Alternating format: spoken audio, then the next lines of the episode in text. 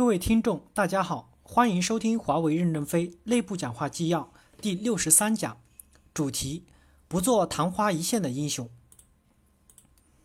导读部分，任正非认为，华为正在做的一切工作都是在稀释文化和情感的影响，因为华为的凝聚力太高，不够激活，能量不耗散，而通过 IPD、ISC、财务 IT、对外合作建设等一系列动作。形成耗散结构，才能产生能量。由于十年卧薪尝胆、艰苦奋斗的成功，面对国内外可能将越来越多的善意的宣传，我们是否会沾沾自喜？在我们队伍中间，是否会滋生一些不良的浅薄的习气？华为人的自豪是否挂在脸上？凭什么自豪？华为人能否持续的自豪？我们前进的道路是越来越宽广，还是越来越困难？木秀于林，风必摧之。我们越发展，竞争对手实力越强，竞争就越困难。我们要在长期在思想上艰苦奋斗的准备，持续不断的与困难奋斗之后，会是一场迅猛的发展。这种迅猛的发展会不会使我们的管理断裂？会不会使一一满志得的华为人手忙脚乱，不能冷静系统的处理重大问题，从而导致公司的灭亡？事实上，摆在我们面前的任务和使命，比以前更比以前我们重技术、重销售的时代更加。重大而艰难，要全面的建设和管理我们的事业的艰难度要远远大于以前的艰难度，这就要求我们干部要更快的成熟起来。管理是世界企业永恒的主题，也是永恒的难题。华为在第二次创业中更加不可避免。正文部分，第一部分，管理与服务是华为生死攸关的问题，人才、资金、技术都不是华为生死攸关的问题，这些都是可以引进来的。而管理与服务是不可照搬引进的，只有依靠全体员工共同努力，去确认先进的管理与服务理论，并与自身的实践紧密结合起来，以形成我们自己的有效的服务与管理体系，并畅行于全公司全流程。一，华为必须保持合理的成长速度。第一小点，没有合理的成长速度，就没有足够的利润来支撑企业的发展。我们的企业生存在信息社会里。由于信息的广泛传播，人们的智力得到更大的开发和更大的解放，能够创造出更多的新产品和新技术来服务于这个世界。由于信息网络的加速庞大，使得所有的新产品和新技术的生命周期越来越短，不能紧紧地抓住机会，穿短短的开启的时间获得规模效益，那么企业的发展会越来越困难。没有全球范围的巨大服务网络，没有推动和支撑这种网络的规模化的管理体系。就不能获得足够的利润来支撑它的存在和快速发展，因此失去机会窗的原因对华为来说主要是服务和管理，这是华为的战略转折点。第二小点，没有合理的成长速度，就没有足够的能力给员工提供更多的发展机会，从而吸引更多的企业所需的优秀人才。人才的发展是买太效应，当我们的企业有很好的经济效益的时候，就能更多的支撑人才的加入，有了更多的优秀人才进入华为。由于我们有较高的管理水平，就会使人才尽快的成长起来，创造更多的财富，以更多的财富支撑更多的人才来加入，使我们的企业管理更加的优化，我们的企业就有了持续的发展的基础。第三小点，没有合理的成长速度，就会落后于竞争对手，最终将导致公司的死亡。那么，怎样才能使发展速度更快？只有靠管理，靠服务。没有管理就形不成力量，没有服务就失去方向。二。外延的基础是内涵的坐实，没有优良的管理，难以保持超过竞争对手的速度。内涵的坐实就是公司各级管理体系的不断优化，内涵的坐实是管理中的根本点。各部门的工作不尽人意，其实就是内涵没有坐实。不论从销售上、科研上、生产上，还是提供的各种服务上，各部门是不是围绕公司的总目标已经做得很好了？对公司基本法的认识已经很深刻了呢？如果我们对公司总目标没有一个整体的、准确的、全面的理解，而只孤立的在一小块一小块的地方去思考自己管理的进步，我就担心你的进步是建在制约别人的进步上，那么对整体的进步并没有产生巨大的效应。因此，管理的目标性应该很明确，内涵做实的目标也应很明确。如何理解外延的基础是内涵的做实呢？第一小点，扩张必须踩在坚实的基础上。如果没有坚实的基础，那么畅次扩张，那只能是自杀。大家想一想，如果我们的产品既不可靠也不优良，仅仅是我们的广告和说明书写得好，我们一下子撒出去一大批产品，那会是什么结局？如果我们又没有良好的售后服务体系保障，我们面对的将会是一种什么样的局面？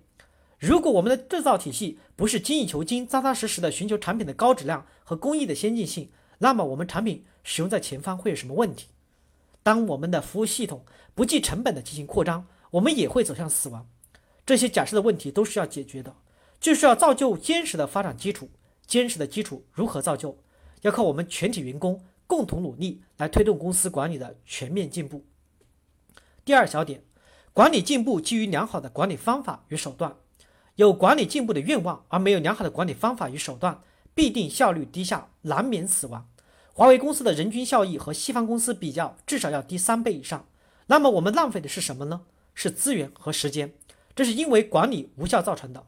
我们正在引进西方的各种先进管理，要通过我们的消化来融会贯通。第三小点，没有管理改进的愿望，企业实际已经死亡。如果管理不从小改进做事做起，什么事都将做不成。有人问我，我们到底在到底什么时候才能松口气？我说，只有到棺材钉上时才能松口气。世界上唯一不变的就是变化，贯彻永恒的是管理改进。现在华为公司面临的一个战略转折点，那就是管理与服务的全面优化建设。如果没有良好的管理与服务，那就不可能有市场的扩张，就不可能有所前进。所以，管理的优化和服务意识的建立是公司的战略转折点。公司安排了三到五年时间来完成这个战略转移。如果能完成这个战略转移，我们的效益水平即使不能提高到和西方公司一样高，但至少也能缩小与他们的差距。那么，我们也属是迅猛异常了。华为公司能否在经过巨大的艰难困苦之后，出现一个非线性的高速发展时期？关键在于一个管理与服务的全面建设问题。中国五千年来就没有产生过像美国 IBM、朗讯、惠普、微软等这样的大企业，因此中国的管理体系和管理规则及适应这种管理的人才的心理素质和技术素质都不足以支撑中国产生一个大产业。我们只有靠自己进步，否则一点希望都没有了。这种摸石头过河的方法的艰难与痛苦可想而知。美国可以在产品技术得以突破之后，高举产品大旗，招聘有各国工作经验的人才，就可打遍全世界。而华为公司取得产品技术突破之后，不仅不能打遍全世界，而且在家门口也未必有优势。我们作为小公司，也可能会有世界级的发明、超时代的发明，但这个发明一旦被西方大公司觉察之后，我们他们在很短时间内完全可能做出超过我们很多的产品。当他们的产品覆盖全世界的时候，我们的产品就不可能卖出去了。因此，现在华为公司决心构筑管理与服务的进步。当我们一旦出现新的机会点的时候，抓住它，我们就可能成长为巨人。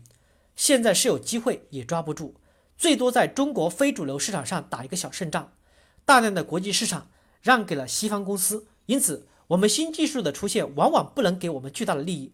这个巨大利益怎样产生呢？那就是优良的管理和良好的服务。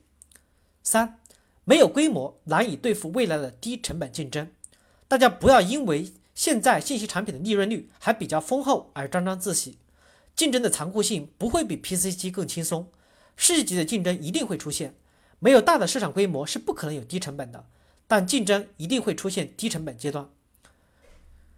第一小点，软件产品的可复制性。要求必须规模经营，以大幅度的降低成本。软件产品的复制成本很低，使得复制品越多，产品产品的成本就越低，获取的利润就越大。利润越大，就越可能获得更多的优秀人才，用更多的钱去建立良好的管理体系，来对付新的竞争对手的进入，从而保证自己在市场上的领先。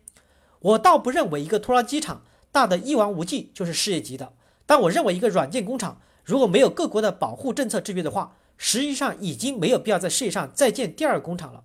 之所以要建第二个工厂，是因为各个国家、各个民族站在各民族利益的立场上所确定的政策，所以世界上才产生了众多的同样产业。因此，我们必须看到，我们所从事的信息通信产业就是必须要规模大。如果我们的交换机现在还是三百万线以下，就不可能支撑我们的利润。如果我们的交换机产量能超过一千万线，我相信效益还会比今天还会好得多。第二小点，规模经营的低成本是管理产生的，而不是自自发产生的。大规模不可能自动的带来低成本，低成本是管理产生的。盲目的规模化是不正确的，规模化以后没有良好的管理，同样也不能出现低成本。一个大公司最主要的问题是两条：一是管理的漏洞，二是官僚主义。因此，我们在管理上要狠抓到底。我们不相信会自发的产生低成本。